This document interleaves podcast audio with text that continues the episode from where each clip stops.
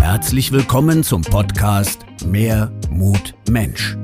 Der Podcast für mehr Mut zur Veränderung im Business und privat. Für mutige Menschen und solche, die es werden wollen. Für Unternehmer, Führungskräfte, Menschen in Verantwortung, Alltagsabenteurer, Träumer und Macher, Aussteiger und Aufsteiger. Von und mit Lorenz Wenger. Herzlich willkommen zu einer weiteren Ausgabe des Podcasts Mehr Mut Mensch zum 20. Mut Talk.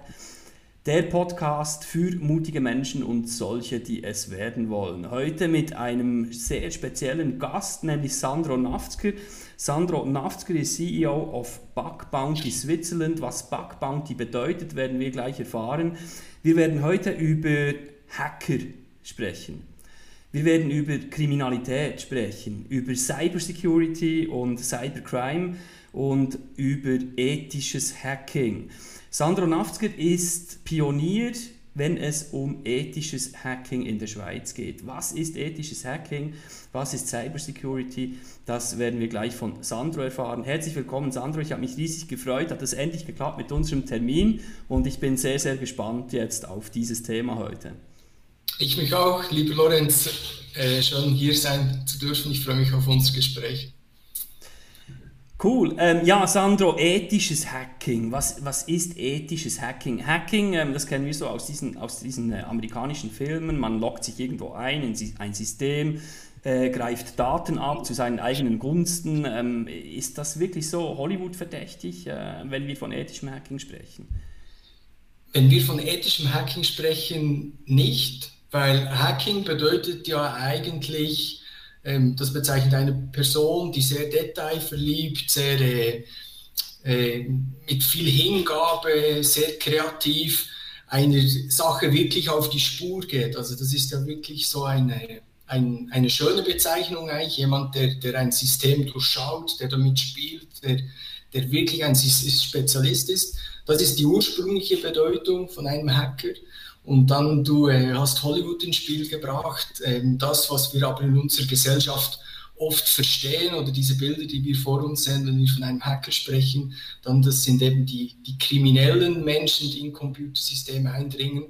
Ähm, also da müssen wir äh, stark unterscheiden oder wirklich ähm, differenzieren, von was wir sprechen. Und mit diesem Begriff ethischer Hacker wollen wir eben äh, auszeichnen oder beschreiben, dass wir hier eben von der guten Sorte, also von diesen äh, Technikgenies sprechen, die ihr Wissen auf gute, konstruktive und äh, vor allem auch legale Weise einsetzen.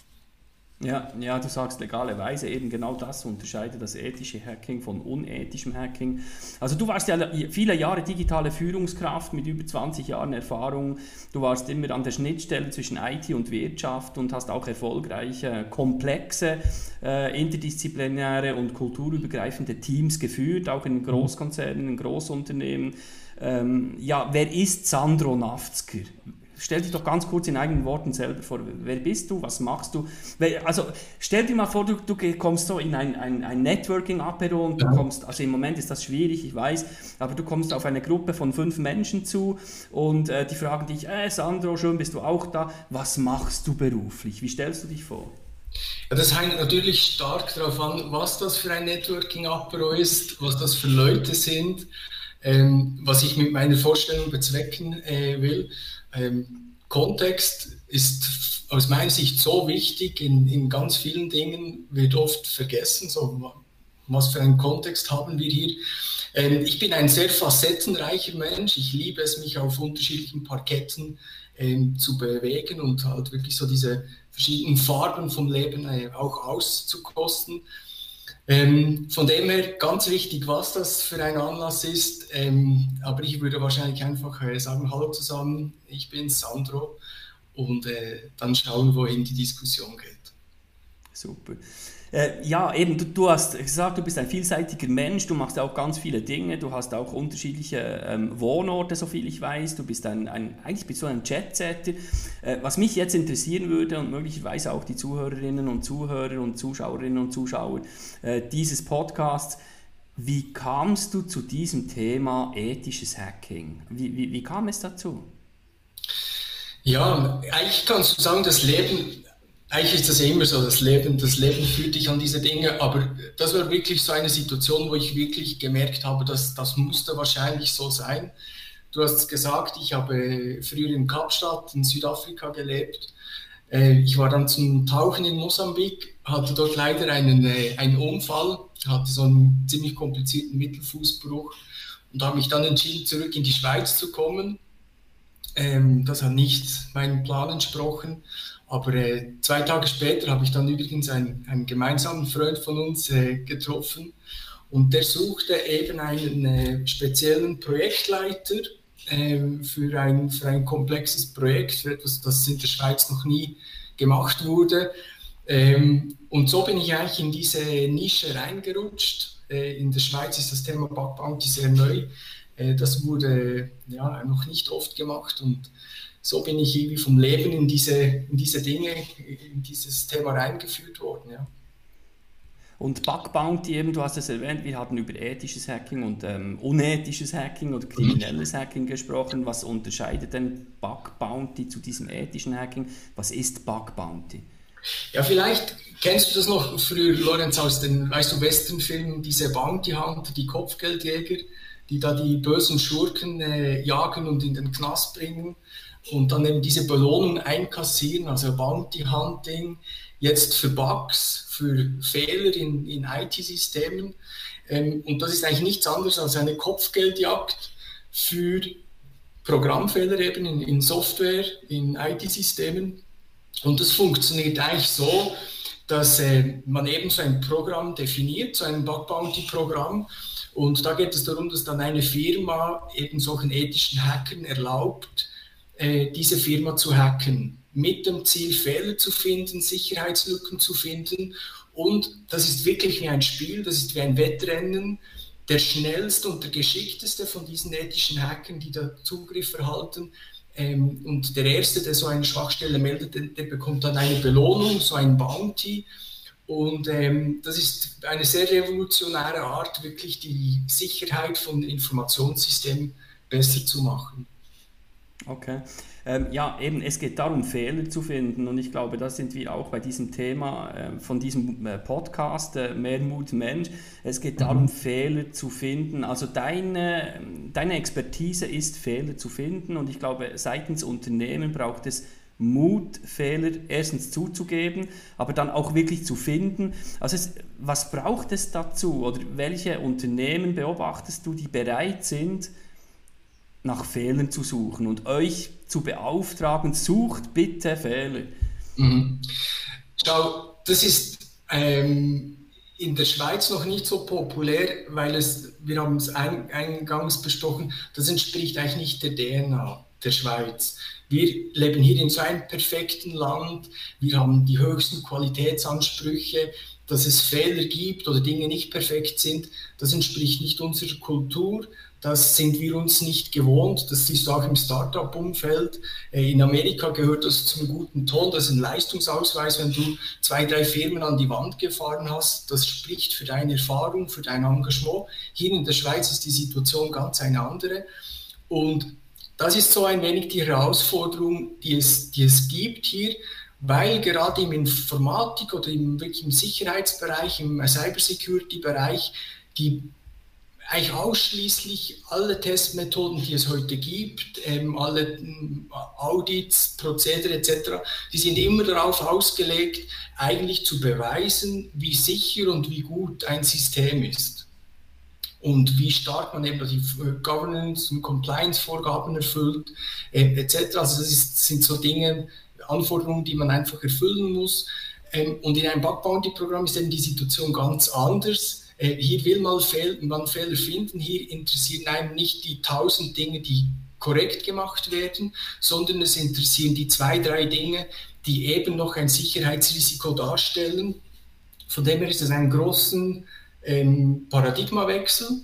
Ähm, und es erfordert dann wirklich auch äh, Mut, weil eben auch plötzlich, wir haben es äh, zu Beginn besprochen, das Bild von diesen bösen Hackern, das die meisten Leute im Kopf haben. Dann plötzlich sind das deine Freunde, deine Partner. Ähm, dann geht es weiter, eigentlich diese Leute, das sind so idealistische Leute, die haben keine Lust, mit einer Firma in einem normalen Anstellungsverhältnis äh, zu arbeiten. Ähm, also das stellt eine Firma vor ganz neue Herausforderungen. Also durchs Band hindurch ist eigentlich die Zusammenarbeit mit ethischen Hackern eine große Herausforderung für, die, für eine Firma.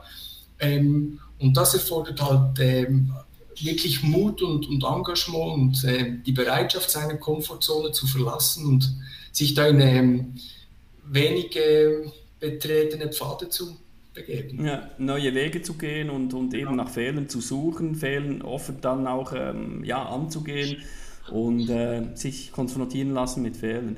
Aber wenn du diese ethische Hacker ansprichst, also ich stelle mir da äh, wirklich so der prominenteste, den ich zumindest kenne, das ist diese Sascha Lobo mit Irokesenschnitt und roten Haaren.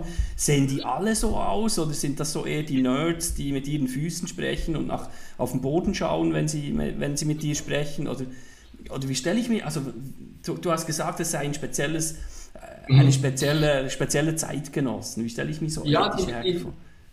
Die meisten sind effektiv relativ schüchtern.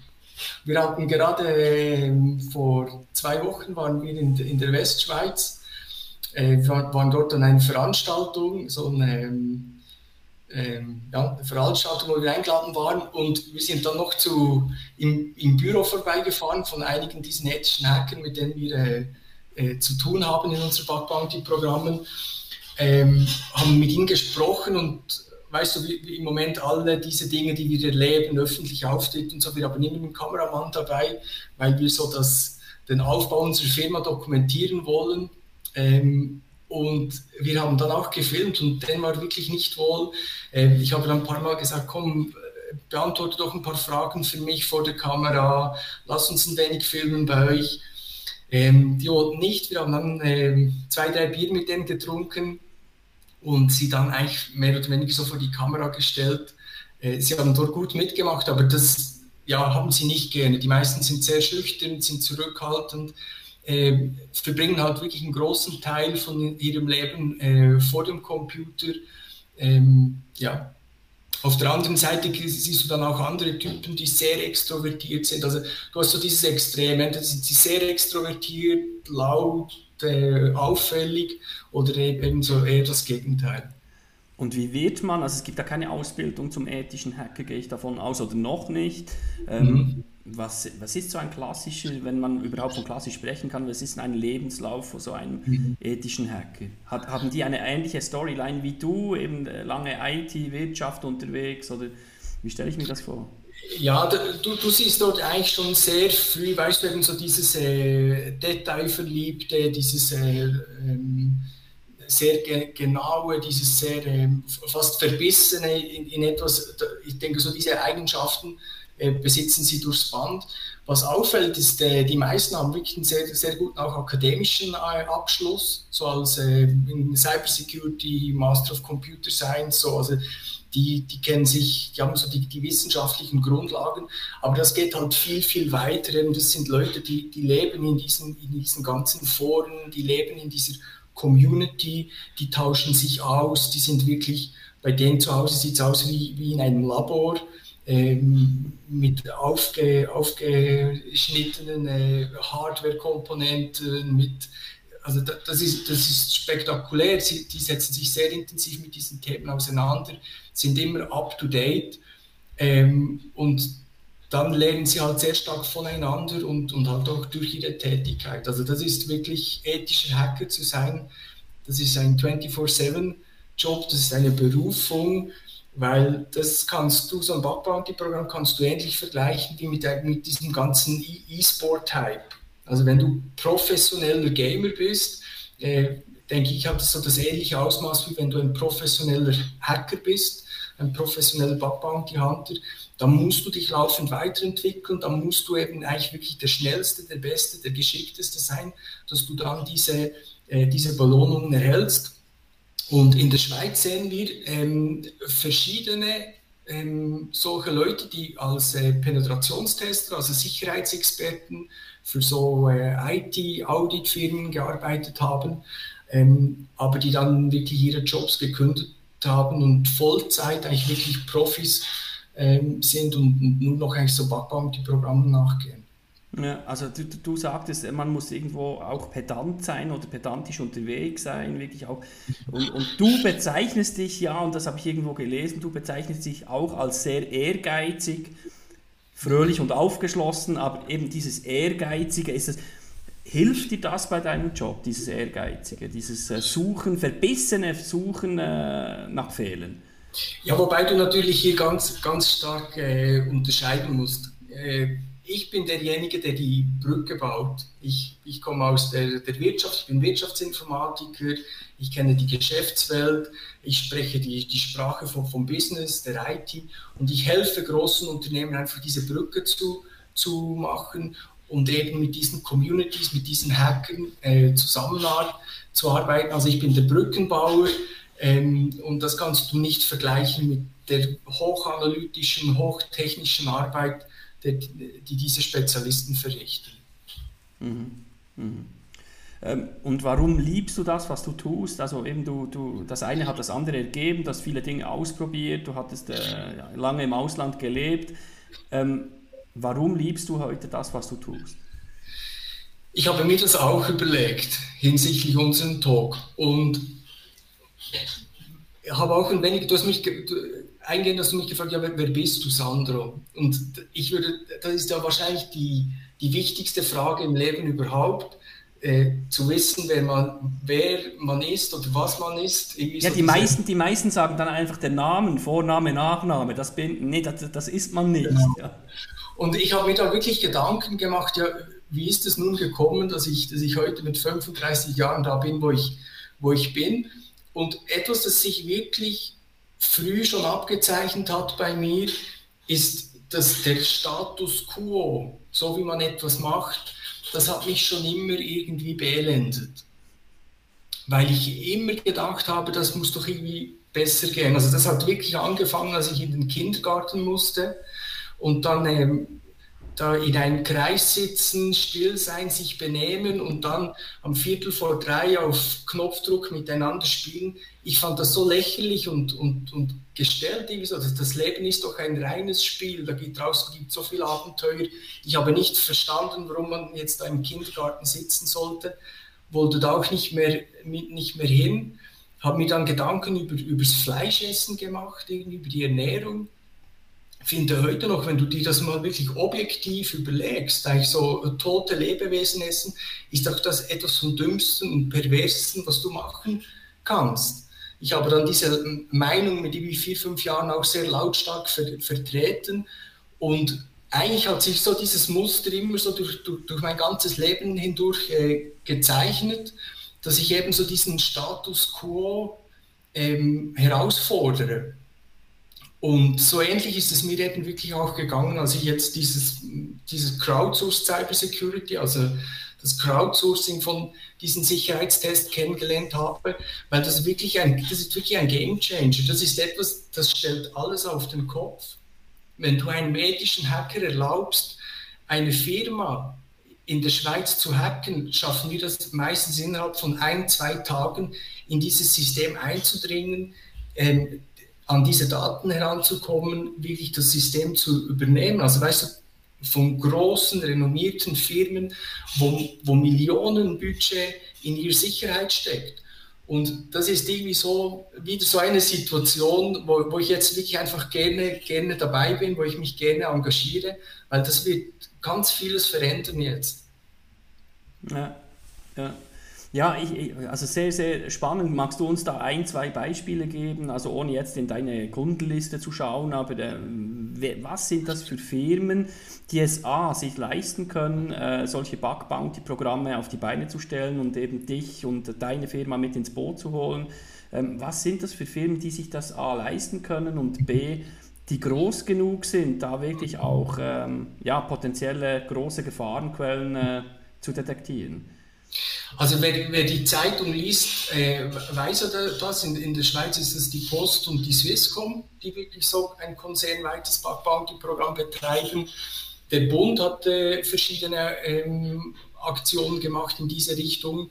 Und das sind wirklich so diese Vorreiter in der Schweiz, die erkennt haben, dass eben Sicherheit ein kontinuierlicher Prozess ist, äh, dass es eben in diesem Bereich, wo alles so schnell, dynamisch ähm, ist, nicht darum geht, ähm, eine absolute Sicherheit oder einen absoluten Zustand zu erreichen, sondern dass es darum geht, äh, Methoden und Systeme zu installieren, die einem erlauben, sich kontinuierlich und sehr schnell leicht den Gegebenheiten anzupassen und, und zu verbessern. Und eine Firma, die sagt, schaut, wir gehören zwar zu den, äh, wir sind eine der, der, bekanntesten Marken in der Schweiz, wir sind eines, eine der, der wichtigsten Firmen wirtschaftlich gesehen in der Schweiz, aber wir wissen, unsere IT-Systeme sind nicht perfekt, weil genau das liegt in der, in der Natur eines IT-Systems. Das ist niemals fertig, das ist nie perfekt. Und wir haben jetzt so eine neue Methode entdeckt, die uns hilft, äh, sehr markante Fortschritte zu machen. Das ist aus meiner Sicht ein Leistungsausweis und ist wirklich auch so ähm, ein Vorzeigebeispiel, ähm, für die Art und Weise, wie Firmen in Zukunft mit solchen äh, Situationen umgehen werden in der, in der Schweiz. Ja. Ja, eben, du hattest eingangs erwähnt, du darfst nicht drüber sprechen, trotzdem wage ich jetzt den, äh, den Schritt nach vorne vor laufender Kamera. Thema E-Voting. Ich weiß, dass du da involviert warst, ich weiß nicht in welcher Form. Ähm, Frage an Sandro Nafzger, werden wir in den nächsten fünf Jahren auf nationaler Ebene e-voten können? Also schau, ich kann hier einfach als Privatperson sprechen und dir einfach als Schweizer Bürger meine, meine persönliche Sichtweise äh, zeigen. Ich persönlich würde es sehr begrüßen, wenn das möglich wäre. Äh, wenn ich, du hast gesagt, ich bin viel unterwegs, äh, wenn ich aus dem Ausland äh, abstimmen könnte, wenn ich äh, Bekannte von mir, die, die eine Einschränkung haben, eine Behinderung haben, die auch äh, ähm, mitmachen könnten, wenn junge und mobile Menschen ähm, auch dort mitmachen könnten. Mich würde das sehr freuen und ich fände das eine gute Sache. Und etwas, das bei dieser sehr emotionalen Diskussion um, äh, um E-Voting oftmals vergessen wird, äh, ist, dass dort seit 20 Jahren ein, ähm, geforscht wird und, und eines der allersichersten Informatiksysteme der Welt gebaut wird. Und wir befinden uns hier wirklich so in, in World-Class-Bereich. Und auf der anderen Seite stimmen wir mit dem per Post, per Brief ab. Ähm, wir auch im, eben im manuellen Stimmprozedere sind IT-Systeme involviert, die alles andere sind als sicher. Also wir vergleichen hier zwei Dinge, die, die eigentlich nicht verglichen werden können. Der Status quo und etwas Neues, das gebaut wird, das 100.000 Mal sicherer ist. Ähm, das finde ich, find ich spannend, aber das passt so ein wenig zu, ähm, zu der Gemütslage der Menschheit irgendwie, wie die Meinungsbildung heute funktioniert, wie man sich informiert, wie, wie dominant die Medien sind. Ähm, ich beobachte solche Diskussionen ähm, ja, sehr, äh, sehr gespannt und ähm, gewunderig.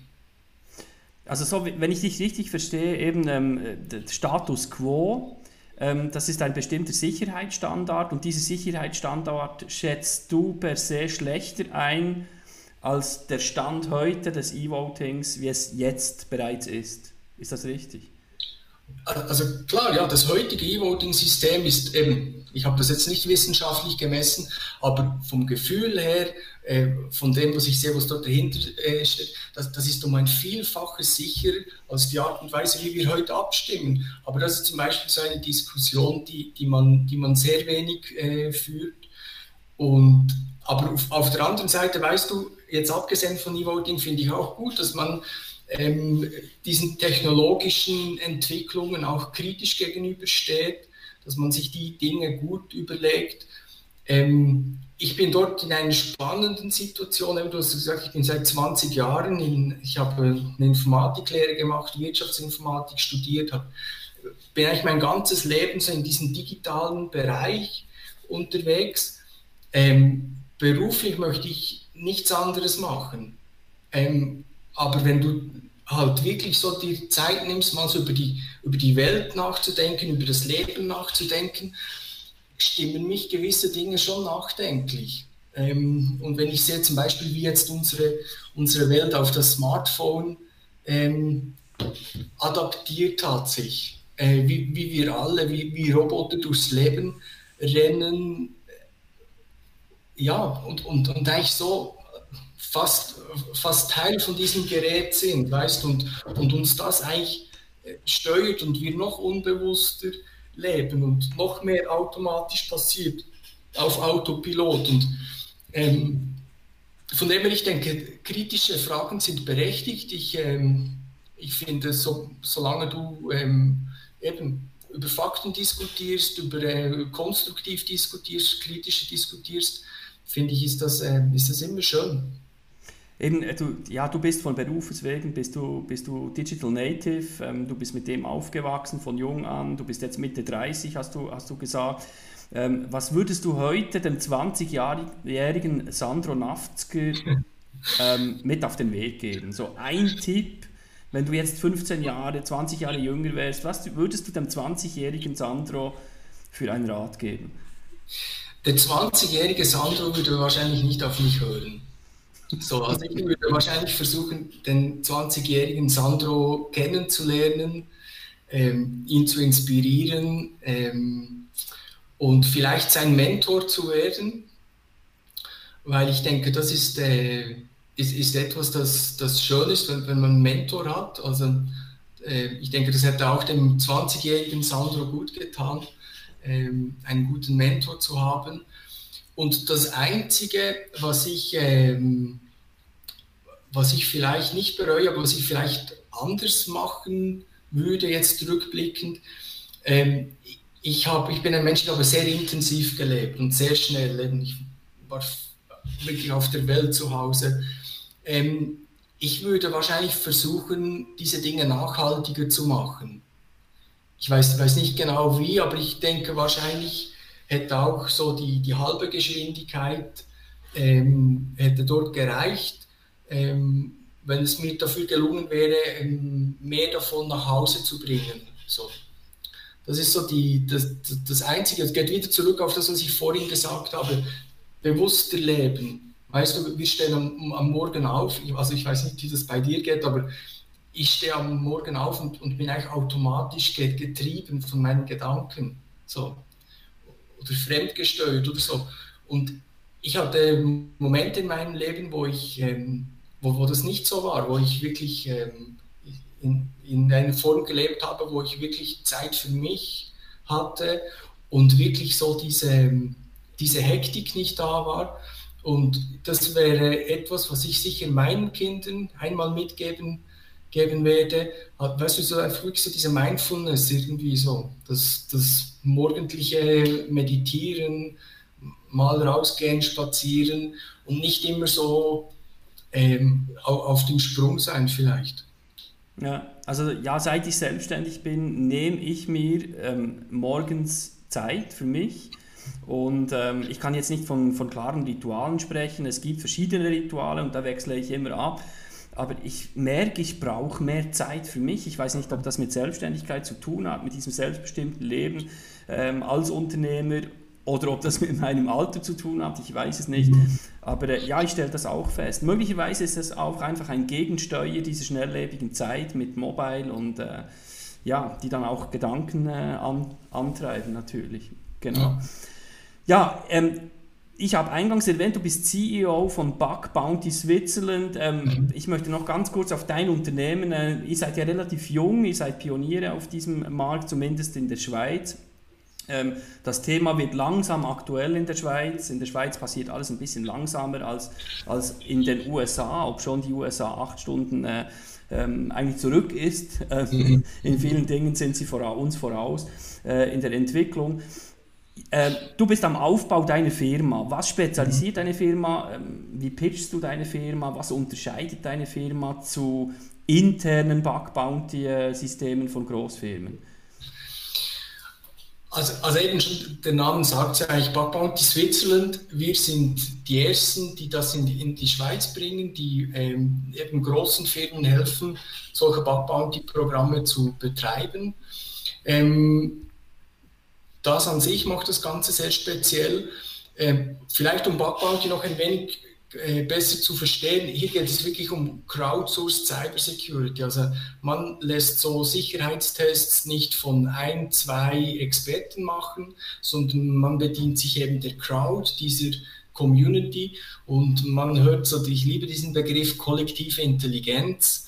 Ähm, wenn eben verschiedene hochintelligente Menschen zusammenarbeiten und eben so diese, diese kollektive Intelligenz äh, dann anwenden, äh, ist es klar, dass dort einfach sehr ähm, äh, krasse Erkenntnisse entstehen.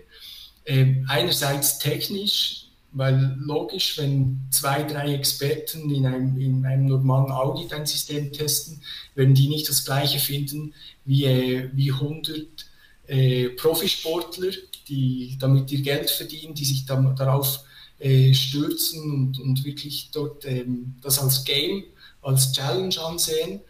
Ähm, und dann ist es halt wirklich beeindruckend, was es mit der, ähm, mit der Unternehmung macht.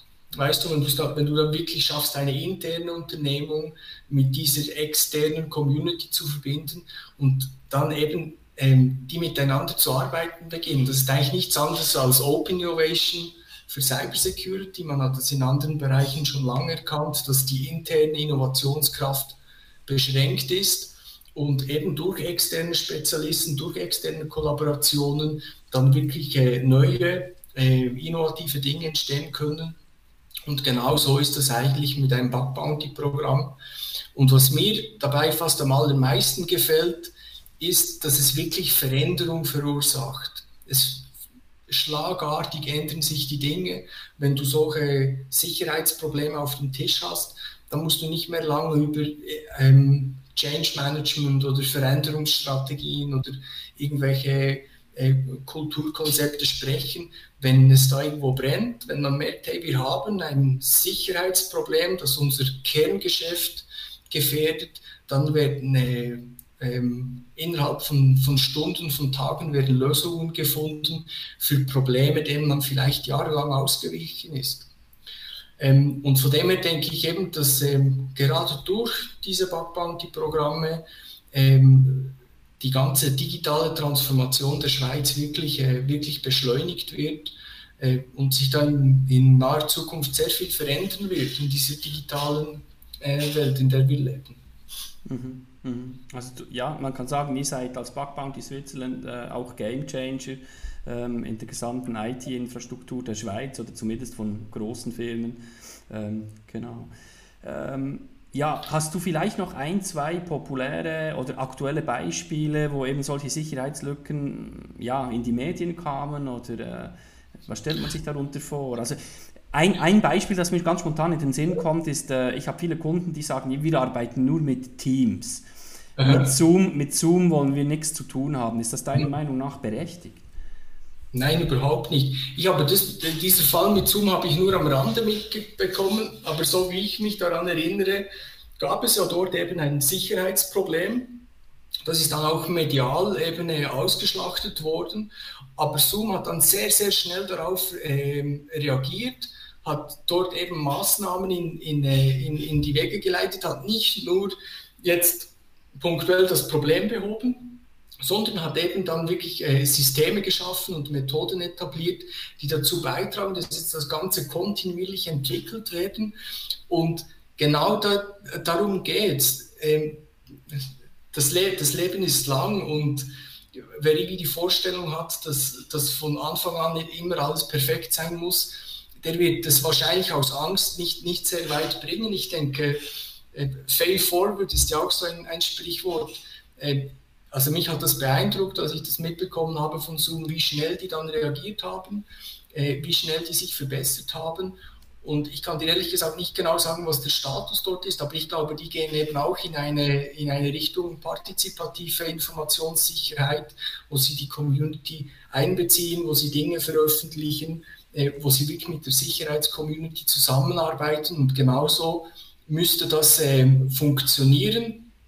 Weil, weißt du, ich denke, die meisten Firmen in der Schweiz haben eine komplett unrealistische Risikoeinschätzung. Die gehen immer noch davon aus, dass alles, was sie bis jetzt gemacht haben, eben dieser Status quo, ausreicht, um sich vor Cyberattacken zu schützen.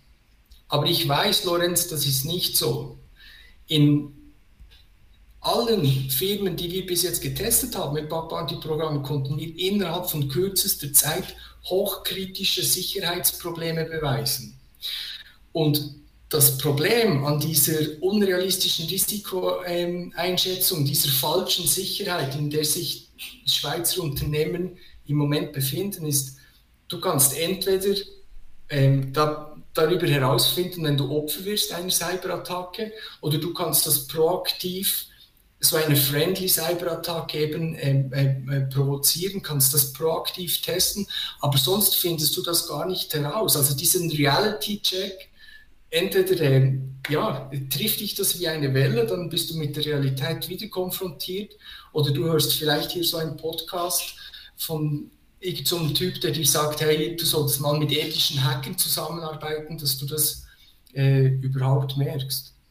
Mhm. Mhm. Ja, ich möchte noch einen Blick in die Glaskugel wagen. Du als, äh, als Experte, wie siehst du die Zukunft, die nahe Zukunft einerseits, aber auch die ferne Zukunft andererseits? Äh, was wird passieren über die nächsten Jahre? Was bedeutet Cybersecurity im Jahr 2049? Äh, ja, wagst du da einen ein, Blick in die Glaskugel für uns als mhm. Experte? Ich muss dir ganz ehrlich gesagt sagen, Lorenz, wir haben ja im April unsere Firma gegründet und ich habe da wirklich fast Tag und Nacht äh, am Computer und in meinem Team verbracht. Und ich bin ehrlich gesagt froh darum, wenn ich nicht in den Computer schaue und jetzt mit coolen Leuten wie dir zum Beispiel da was mache, wirklich, sondern wirklich in die Welt hinausschaue, die Zeitung lese, stimmt mich das extrem nachdenklich. Also ich weiß nicht genau, wo wir stehen werden in, fünf bis zehn Jahren. Ich bin aber eine, ein riesen ähm, Optimist. So, das ist etwas anderes, das mich auszeichnet. Und ich gehe davon, dass sich so dieser ganze Wahnsinn, in dem wir leben, ähm, jetzt noch eine Weile zuspitzen äh, wird. Aber dann, dass das dann, also das kann ja nicht so weitergehen. Diese Systeme, in denen wir leben, egal wo du hinschaust, das sind Mora Morade, äh, veraltete, äh, das sind Legacy-Systeme, wie du in der Informatik sagst. Also das ist nicht zukunftstauglich. Die Art und Weise, wie wir heute leben, die Art und Weise, wie wir äh, uns identifizieren, wie, wie die Welt funktioniert, das kann so nicht weitergehen und ich bin total optimistisch, ähm, dass eben dort neue äh, und zukunftssichere Systeme sich, ähm, sich etablieren werden und was ich auch so spannend finde, aus meiner Sicht gibt es wirklich so zwei, zwei Schlüsseldisziplinen. Das eine ist wirklich so die Technologie, die Technik, die Informatik. Und das andere ist aber so das, das menschliche Bewusstsein irgendwie. Das, ich habe versucht, das ein wenig anzuspielen, so mit diesem Mindfulness-Gedanken. Ähm, ähm, in Zukunft oder innerhalb von kürzester Zeit werden durch die Technologie unvorstellbare Dinge möglich sein. Und es ist extrem wichtig aus meiner Sicht, dass wir als, als Menschheit uns, ähm, uns besinnen irgendwie, diesen ganzen Wahnsinn durchschauen und uns gut überlegen, wie wir diese ganzen technischen Möglichkeiten zu unserem Vorteil ähm, einsetzen wollen. Und ich habe so eine Fantasie im Kopf, ich weiß nicht genau, äh, wie ich das ausdrücken kann, aber ich denke so, dass einerseits durch das Bewusstsein so unsere ganze weißt du, unsere Realität, das ist ja sehr etwas Subjektives. Wenn du die Augen schließt, gibt es die Welt ja eigentlich nicht mehr. So, also unsere Realität, das ist extrem etwas Subjektives und auch durch die Technologie wird so diese Realität neu definiert. Jeder, der schon mal so eine Virtual Reality Brille anhatte, weiß ja das, dass du dort eigentlich in, ein, in eine andere Realität gelangst. Und ich bin sehr, ich weiß nicht, wie das aussehen wird, aber ich bin sehr gespannt darauf, was passieren wird, wenn wir eben durch unser Bewusstsein so vielleicht unser Geist etwas öffnen und auch durch die Technologie ähm, Zugang zu anderen Realitäten erhalten. Also ich freue mich auf die Zukunft, ähm, aber ich kann dir nicht sagen, wo die Reise hingeht. Und was denkst du, wer ist schneller? Also unsere Entwicklung ähm, mit Mindfulness, unsere Entwicklung als Mensch oder die, die künstliche Intelligenz der Maschinen? Ja, ganz klar die künstliche Intelligenz. Und schaffen wir dort äh, diesen Fortschritt aufzuholen oder äh, wann wird der Zeitpunkt kommen, ähm, wo die Maschinen uns ebenbürtig sind? Weißt du, ich kann mir gut vorstellen, wir haben ja über Lernkultur und über Fehler, Fehler diskutiert.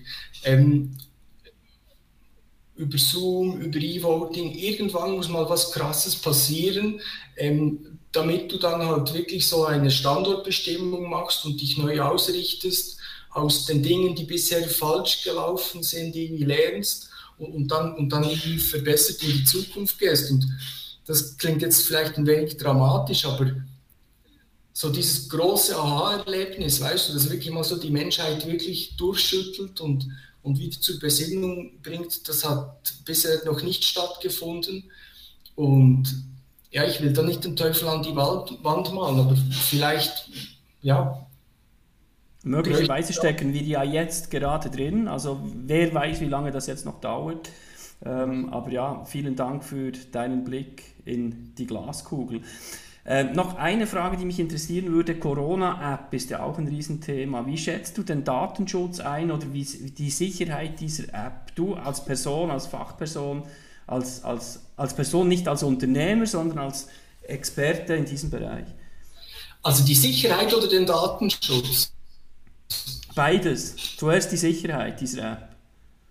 Ich, die Corona-App, die hatten ja auch so einen Bugbound, also ein einen öffentlichen äh, Test. Da wurden, glaube ich, keine Belohnungen ausbezahlt. Das war nicht ein richtiges, ein richtiges Bug Bounty-Programm, aber die Öffentlichkeit wurde ja dazu eingeladen, äh, äh, Sicherheitslücken zu melden. Also von dem her kann ich mir vorstellen, dass sie dort bezüglich der Sicherheit auf ähm, gutem Weg sind und dann halt auch die Datenschutzkonformität, die ist sicher, äh, die ist sicher sehr hoch, das ist sicher alles in Ordnung, kommt, kommt ja vom Bund. Ähm, aber eben, eigentlich ist es schon ein wenig problematisch, wo wir uns hierhin bewegen. Ich bin auf der einen Seite ein großer Freund von dieser Digitalisierung. Ähm, ich könnte mir keinen faszinierenderen Bereich vorstellen, um, um da meine Zeit zu investieren, um tätig zu sein. Auf der anderen Seite ist das schon äh, halt bedenklich, weil wir nicht wissen, wo, wo sich das hinbewegt. Und eben mit einem digitalen Finanzsystem, mit ähm, eigentlich ein 24-7-Tracking in der Hosentasche. Ich hoffe einfach, diese, eben das Bewusstsein der, der Menschen kommt, kommt zum Punkt, wo wir dann wirklich diese, diese Dinge wirklich auch gut nutzen und ähm, uns nicht selber ein Bein stellen damit. Und äh, was meinst du zum Thema Datenschutz jetzt in Bezug auf diese konkrete App? Eben, ich denke, Datenschutz ist, äh, ist sehr wichtig und was ich dort mitbekommen habe, ist, ist ja, dass die, ähm, die, die Datenschutzbestimmungen eingehalten werden. Ähm, weißt du, das ist vielen Leuten ja nicht bewusst, aber eigentlich jede App, die wir hier haben, zeichnet Dinge auf. Überall werden Daten gesammelt. Äh, also wir sind so etwas von äh, nachlässig mit, mit unserem Verhalten. Ähm, und jetzt, ja, es gibt eine, eine App, die, die dann ähm, eben solches Verhalten auch aufzeichnet, aber das läuft, läuft in dieser App sicher korrekt. Also da, habe ich, da, da vertraue ich äh, wirklich unserer Regierung, vertraue ich den, den Technologieunternehmen. Das ist nicht das Problem. Das Problem ist wirklich, wie, wie wir Menschen mit, mit solchen Dingen umgehen und dass wir uns eben ähm, ganz vielen Dingen halt nicht bewusst sind. Mhm. Mhm. Vielen Dank. Äh, noch eine persönliche Frage, das ist nicht abgesprochen. Äh, mich interessiert, welche Kreditkarte hast du? Welche Kreditkarte ich habe?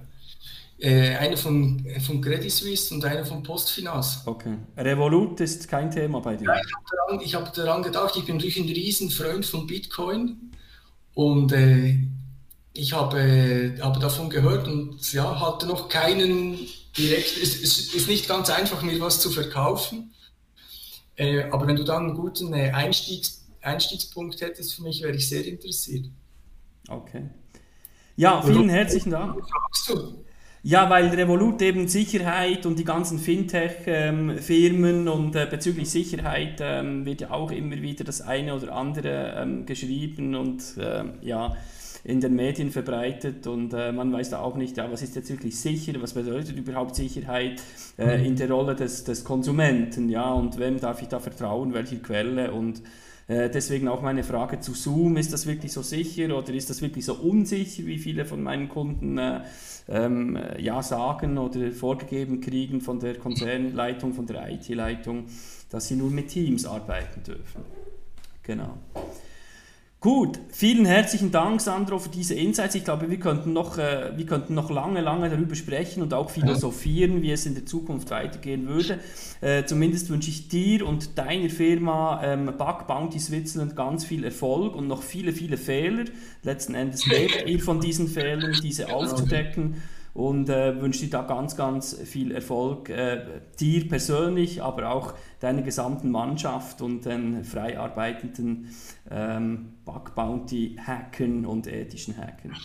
Gibt es irgendeine Botschaft, die du gerne noch unseren Zuhörerinnen und Zuhörern mit auf den Weg geben möchtest? So eine philosophische oder eine Idee? Du hast von deiner persönlichen äh, Utopie oder deiner persönlichen Fantasie gesprochen. Aber gibt es irgendeine Botschaft, eine Main Message, Core Message, die du noch mit am Ende auf den Weg geben möchtest?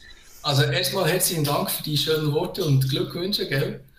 Ich wünsche dir auch nur das Beste und danke, dass ich hier sein durfte. Ähm, und bezüglich dieser äh, The Famous Last Words, ich möchte hier eigentlich deine Botschaft äh, unterstreichen. Ich habe mich total gefreut, bei dir im, äh, im Podcast zu sein, mal ein wenig eine, das Thema, mein Thema aus einer anderen Perspektive zu betrachten.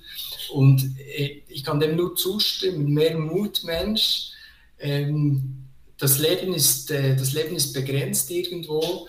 Und ich würde mir das wirklich für alle Zuhörer wünschen, ähm, dass es mehr von diesen Momenten gibt, wo man wirklich wo man wirklich das Leben spürt, wo man vielleicht aus seinen 0815 Routinen aussteigt, wo man mal was wagt, wo man mal ein Risiko eingeht, wo man, man eben eine äh, Angst hat, Widerstand hat, man mal Dinge macht, die vielleicht nicht logisch sind. Ähm, ich möchte das, das unterstreichen und äh, Leute ermutigen, mehr Mut, versucht mal was Verrücktes aus und äh, genießt das Leben. Sehr cool, vielen Dank. Du hattest ähm, erwähnt, äh, deinem 20-jährigen Ich würdest du einen Mentor empfehlen, ja. wenn du heute wählen könntest.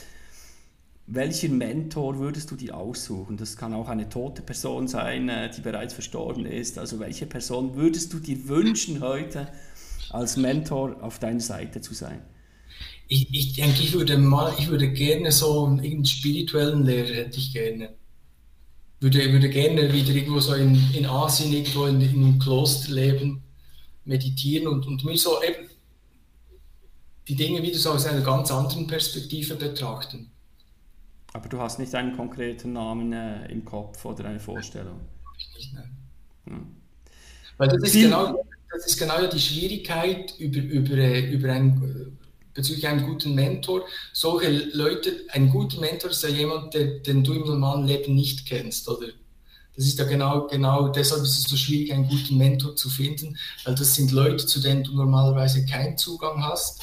Ähm, und ähm, ja, deshalb ist es so, ich denke auch so, so wichtig und so, weil die, die stehen wirklich einem anderen Ort im Leben als du. Und ähm, ich werde mir da mal was ein, werde mal darüber nachdenken. Das nächste Mal, wenn wir uns sehen, sage ich dir, von wem ich mich gerne mentoren lassen möchte, Lorenz. Okay. Super, vielen herzlichen Dank, ähm, Sandro, und ähm, weiterhin viel Erfolg. Danke vielmals, wünsche ich dir auch, Lorenz. Ja, und liebe Zuhörerinnen und liebe Zuhörer, ähm, dieser Podcast, äh, den gibt es auch als Videocast auf YouTube und eben als Audio-Podcast auf allen gängigen Kanälen, insbesondere auf iTunes, Spotify und Co. Wenn dir das äh, gefallen hat, dieser Talk, dann abonniere doch ähm, diesen Talk, diesen Mood Talk, diesen Podcast Mehr Mutmensch ähm, zu finden auf allen gängigen Kanälen. Und sonst schreibt mir eine E-Mail nach mail at lorenzwenger.ch. Ich wünsche euch weiterhin viel Mut im Leben, habt Spaß ähm, an allem, was ihr tut, was immer ihr tut, wo immer ihr es tut. Bis dann. Tschüss.